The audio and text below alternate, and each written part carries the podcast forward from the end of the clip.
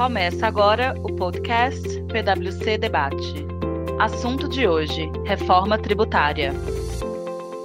Olá, meu nome é Romero Tavares, eu sou sócio de consultoria tributária da PwC Brasil e eu tenho comigo a Paula. Olá, eu sou a Paula Romano, sou diretora técnica da PwC e estamos juntos hoje para falar de CBS, é isso, Romero?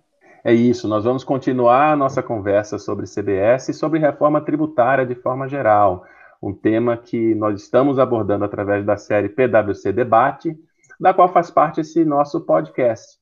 No nosso primeiro podcast, nós tratamos uh, da nossa razão, uh, do porquê nós estamos uh, desenvolvendo essa série, fazendo esse debate dessa maneira, trazendo os diferentes setores para trazerem suas visões, para trazerem seus comentários sobre as diferentes propostas de reforma tributária e sobre a CBS, como lembrou bem a Paula, e eh, dando continuidade Nesse segundo episódio, nós vamos falar um pouco mais sobre o setor de saúde. Uh, nós percebemos que tivemos uh, uh, nas nossas conversas, nas nossas lives, várias perguntas, várias pessoas com dúvidas recorrentes, e vamos aproveitar também o início desse segundo podcast para responder algumas das dúvidas sobre reforma tributária e sobre CBS que são, são recorrentes. Por exemplo, muito se fala sobre a definição de fato gerador da CBS. Será que nós temos permissão constitucional para tratar uma contribuição sobre operações de bens e serviços como compatível com o nosso sistema. Nós, nas nossas análises, no nosso, no nosso webcast que nós fizemos sobre o tema, nós falamos que nós entendemos que, ao interpretar o artigo 1 e 2 da proposta de lei, pode-se compreender, pode-se interpretar teleologicamente que é uma contribuição sobre receitas decorrentes de operações com bens e serviços. Mas, da mesma forma, como se trata de um projeto de lei, é uma boa prática, pode ser prudente, sim, durante o processo legislativo, isso ser retificado, talvez se utilizar o termo decorrente de receitas para se evitar qualquer controvérsia.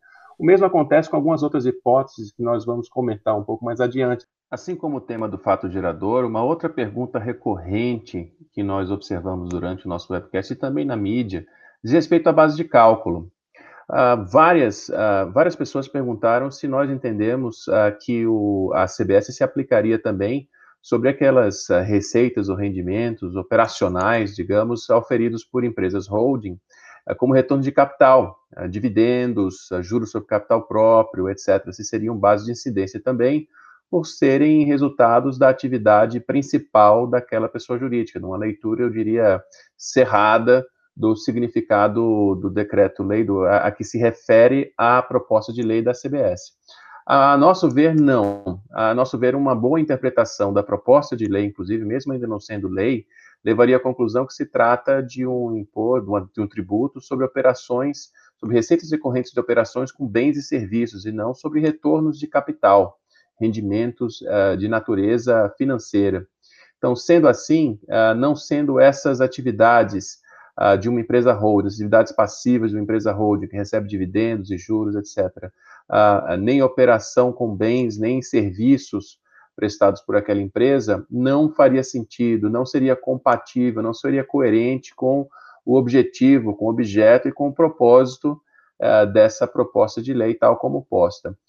Por outro lado, assim como no caso do fato gerador, para evitar qualquer controvérsia resultante talvez de uma interpretação mais apressada, uh, seja por parte do fisco, seja por parte, inclusive, do setor privado, uh, seria interessante sim no processo legislativo da CBS se aprimorar o texto e talvez se evitar a remissão ao artigo 12 do decreto-lei, ou se elencar especificamente quais receitas operacionais uh, são objeto ou não são objeto da CBS. Mas especificamente, é, o propósito da CBS é ser um IVA perfeito e nós identificamos algumas hipóteses em que não é, em que eventualmente há uma acumulatividade. E muitos dos nossos ouvintes e e muitos dos que assistiram ao nosso primeiro PwC debate sobre CBS com a Vanessa Canado é, nos perguntaram, não seria o caso então de haver alterações no projeto de lei? E nós entendemos que sim, é possível sim que seja aperfeiçoado através do, da mitigação dessas hipóteses, onde pode haver cumulatividade. Tivemos também muitas perguntas sobre o simples, não foi, Paula? Como é que nos perguntaram? Sim, Romero, é, tivemos perguntas sobre o Simples, é, na medida em que existem muitos contribuintes que estão hoje classificados no Simples. E aí a, grande pergunta que surgiu foi: bom, será que as entidades que é, utilizam o Simples vão poder tomar crédito de CBS na, no âmbito dessa nova reforma tributária proposta pelo governo? E aí a resposta que se coloca é sim, mas é, elas não são obrigadas, mas a questão toda é, se elas uh, migrarem para não cumulatividade, elas vão ter que pagar como débito CBS, vão poder tomar crédito de CBS, mas no atual regime, da forma como está, se não migrarem, continua tudo igual.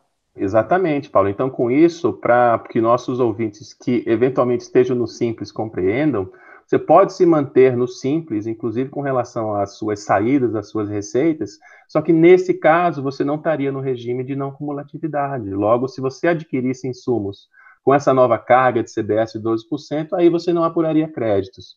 Por outro lado, se você quiser apurar esses créditos, você vai ter que acrescentar aí a sua receita uma nova carga de CBS, não numa alíquota possivelmente maior daquela que você pratica hoje dentro do Simples. Então, de fato, no Simples, o sistema tem um impacto, ou tem um impacto de não aproveitamento de créditos, caso você se mantenha dentro do Simples, de eventual é, incremento de custo, ou então um, um, efeito de incremento de preço, caso você queira se aproveitar dos créditos, caso os créditos sejam relevantes para a sua empresa que está no Simples. Somente fechando, Paula, eu acho que tem um tema uh, interessante também, que eu acho que toca a, a, alguns setores muito importantes, que é o fato de que na proposta de lei da CBS não há um, um prazo de transição uh, significativo, não é? Temos muitos contribuintes aí e quando olham para a reforma tributária proposta no Congresso, as PECs têm um prazo longo, permite talvez aí uma readaptação aí de cadeias de valor, e no caso da CBS, haveria uma transição de seis meses, não é isso? Então, que perguntas foram recorrentes nesse sentido quanto ao prazo de transição? Uma pergunta que apareceu com bastante frequência, Romero, foi com relação às entidades que hoje gozam de benefícios fiscais, como o REID, né? E o RECAP, enfim. Essas entidades, por vezes, elas se estruturam operacionalmente justamente em torno desse benefício fiscal. E aí a grande questão que se coloca é: bom, já que se estruturou essa entidade para aproveitamento do benefício fiscal, é, elas não precisariam de um prazo maior para poder é, migrar para essa nova, é, para esse novo regime de tributação, para essa nova realidade tributária. Então, e sim, são grandes investimentos, né, Paula? São Exatamente. projetos assim de longo prazo. Exatamente. E, e justamente pelo fato do, do projeto de lei não trazer é, nas regras de transição uma disposição que toque nesse assunto, isso vira uma preocupação de muitas entidades, né, Romero? Exatamente. Assim como nós ouvimos, obviamente, muita gente do setor de serviços, nós vamos fa falar de um setor de serviços essencial hoje, que é o de saúde, mas tivemos também no nosso, nosso primeiro debate muitas perguntas do oriundo do setor de serviços sobre se por acaso o fato de não haver um crédito de, de CBS ou de IVA relativo à folha de pagamento se isso não seria eventualmente um incentivo à pejotização. E nós entendemos que não, não é? Talvez isso seja aí uma relativamente ao IVA, pelo menos não, porque há talvez aí uma, uma falta de compreensão sobre a natureza do IVA. O IVA se aplica justamente sobre valor agregado, logo sobre o valor de folha, valor de trabalho e margem de lucro, que são o valor agregado em cada etapa da cadeia é, da cadeia de produção, da cadeia de valor. Enquanto é. que se houvesse uma terceirização, uhum. né, Paulo, o que, é que aconteceria? É, exatamente. É, a conta né, que se coloca é: será que vale a pena trocar os 28% de tributo sobre a folha por um 12% de débito na cadeia anterior, com uma eventual pejotização e possibilidade de apropriação de crédito disso na cadeia posterior? Então, eles colocam essa conta como sendo a conta que é, serviria como, digamos, norma indutora de conduta de pejotização, né? Mas na prática, o que a gente observa é que de fato existe a necessidade de você ter um débito de 12% na, na, na, nesse processo de, de transformação dessa folha de salários em uma PJ específica, né? Exatamente. Então, então, ou seja, a conta não sai tão grátis assim, né? Exatamente, ainda mais com a perspectiva do IBS, como nós vamos falar hoje para o setor de saúde. Tivemos aqui na proposta da CBS um primeiro passo do que o governo entende ser o plano de reforma, que nós entendemos que ele pode se acoplar àquilo que está em discussão no Congresso Nacional. Nós temos as PECs, principalmente a PEC 45, ah, sobre a qual nós tivemos a, a honra de ter uma bela discussão em, no nosso segundo webcast com o Bernardo Api, que é o autor dessa PEC, autor da principal proposta de reforma tributária, no sentido de que há ali uma proposta de um IBS único, né, nessa mesma lógica do que seria um IVA puro, e na qual se espelha, de certa forma, se inspira essa proposta do governo federal de CBS. E que, em havendo um, um IBS único, né, um IVA único, a alíquota seria maior ainda. Então, essa ideia de terceirização, de pejotização, implicaria num débito aí na saída dessas futuras pejotizadas, numa alíquota que nem 12 seria, poderia ser superior a 25, 26 ou 28, algo dessa natureza. Então, talvez realmente não haja incentivo aí. E é aí que nós começamos, obviamente, nossa discussão sobre o setor de saúde, né? São, é, é, não é um tipo de consumo é, opcional, consome-se saúde, nós ouvimos isso do setor especificamente, tivemos o, a, o prazer também de discutir isso profundamente com é, representante do, da Confederação Nacional da Saúde, da Associação Brasileira de Medicina Diagnóstica, né, que congrega aí todos os laboratórios e clínicas de diagnósticos clínicos, e tivemos também a Associação Nacional de Hospitais Privados, né, então realmente todo lado da cadeia de saúde que tem os prestadores de serviço de saúde. Nós é, para o nosso público, eventualmente que não seja do setor, faz sentido entender como funciona esse, essa cadeia. Nós temos, de um lado, os prestadores, efetivamente, os médicos, os diferentes profissionais de saúde, que são, de certa forma, a mão de obra utilizada pelos hospitais, pelas clínicas, etc., podem ser pejotizados, inclusive, ou não, podem ser folha, né, podem compor a folha dos hospitais. Nós temos os hospitais e as clínicas e os laboratórios que prestam um serviço de atendimento ao paciente, mas que, em sua imensa maioria, 90% ou mais do faturamento dos hospitais e clínicas vai contra planos de saúde, vai contra seguradoras. É uma outra parte na cadeia aí que não está adquirindo serviço de saúde, mas que paga por eles, chamados pagadores. E os clientes, os consumidores finais nesse caso, são os pacientes, são as pessoas que prefeririam não estar ali, prefeririam não estar doentes. E aí essas pessoas, ou através do seu emprego, do seu empregador, têm um plano de saúde, ou por conta própria. Via de regra, obviamente, que pode haver a situação do, uh, do paciente particular sem plano de saúde, mas é uma exceção dentro desse sistema. Pois bem, esse sistema hoje, ele funciona basicamente com a cumulatividade, não é, Paula? Como é que funciona essa cadeia hoje? É bastante interessante, né? Porque uh, a normativa que prevalece para PIS e COFINS, para essa cadeia, ela, ela prevê que você tem que tributar 3,65% tanto os prestadores de serviço de saúde quanto os fornecedores de serviço de saúde, uh, né, as cooperativas e, e, as pessoas jurídicas, tanto as vendedoras de, de produtos médico-hospitalares, quanto os prestadores de serviço, né? Uh, a 365 com reduções de alíquota zero para vários equipamentos, vários materiais, né? Inclusive com alguns incentivos para produtos químicos e farmacêuticos, né? Listas positivas para as farmacêuticas, regime monofásico e por aí vai. E aí o que se observa é que em, em um, um, chapéu aí de regime cumulativo, nenhum desses custos tributários ele é apropriável é, para fins de crédito de PIS e COFINS pelos prestadores de serviços, pelos hospitais, laboratórios.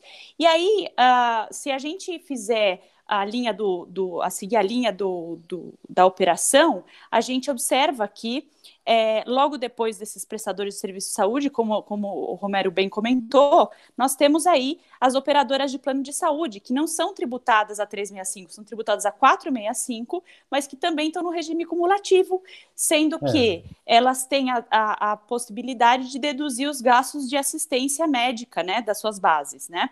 E por Exatamente. fim, o consumidor final, né? Exatamente. Tudo isso é uma cadeia muito complexa. Se vocês quiserem saber mais detalhes sobre ela, por favor, assistam ao nosso webcast que está disponível na nossa página e está disponível no nosso canal no YouTube. Mas, resumidamente, as propostas de reforma tributária que estão na mesa, de um lado, muito evidentemente, elas tendem a incrementar o ônus uh, uh, de, uh, tributário sobre as vendas desses serviços de saúde, eventualmente pressionando o preço final dos planos de saúde para o, para o paciente, para o consumidor final ou para seu empregador. É, esse efeito, do ponto de vista da lógica da reforma, ele é combinado com o fato de que diversos outros produtos consumidos pelo paciente deveriam ser desonerados. Então, do ponto de vista do consumidor final do paciente, tenderia a ser essa reforma neutra e possivelmente, inclusive, gerando a possibilidade de maior crescimento econômico, etc. Pode acabar sendo benéfico, é a nossa visão da PwC, inclusive, para todos. Mas olhando especificamente para esse recorte e ouvindo o setor, nós ouvimos que esses incrementos podem resultar em diversos pacientes eventualmente não tendo mais plano de saúde, aqueles talvez com menos renda não sendo mais capazes de pagar pelo plano de saúde, principalmente os autônomos. E nesse caso haveria uma pressão dentro do Sistema Único de Saúde, dentro do SUS, um custo a ser incorrido pelo governo. Então, por conta disso, na nossa discussão com os representantes do setor e com o Bernardo Api, o autor da reforma, nós identificamos que talvez seja possível sim ter uma solução intermediária, ao invés de se criar um regime diferenciado de alíquota, uma alíquota menor, por exemplo, no setor de saúde, talvez seja possível se trabalhar com a lógica de devolução, de rebate, algo que alivie realmente esse problema do eventual incremento de carga, o eventual problema de incremento de carga, para os pacientes, para os consumidores de menor renda. Talvez algo nesse sentido seja viável e nós certamente vamos explorar isso no nosso próprio PwC debate, uh, onde vamos continuar a conversa tentando melhorar o ambiente de negócios no Brasil e melhorar toda essa discussão sobre reforma tributária. Com isso, nós vamos encerrar o nosso podcast de hoje e contamos com você nos próximos. Muito obrigada a todos e contem conosco aí para continuar os estudos. Obrigado. Para saber mais sobre esse tema, acesse nosso site ou nos acompanhe nas mídias sociais. PwC. Traga desafios. Leve confiança.